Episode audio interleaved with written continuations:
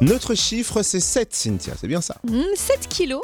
Aux États-Unis, une femme a donné naissance à un bébé de 7 kilos. 7 kilos, le bébé Ouais, Oh, le bébé, Waouh ouais. Mouse costaud Exactement, du coup, la New-Yorkaise a établi un record. C'était en mars dernier quand elle a accouché de sa fille Harper, qui pesait donc pas moins de 7 kilos et mesurait 58 cm à la naissance, ce qui fait d'elle le plus gros bébé de l'État de New York. Bah, Dans 6 mois, elle passe son permis de conduire.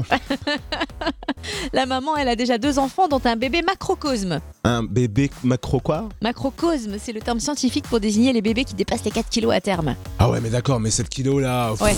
Oh, je suis content d'être un mec. Bah écoute, je vais vous passer les détails de l'accouchement, hein, mais ça a été un vrai calvaire. Elle dit, la maman, avoir eu l'impression d'être frappée par deux tracteurs semi-remorques. C'est Hein vous dire. Ça s'est soldé par une césarienne et aujourd'hui, la maman et la petite fille se portent très bien. Ah, tant mieux, bonne nouvelle. Ouf. Mais enfin, ceci dit, le phénomène est connu, hein, c'est ce qui s'appelle le baby poum.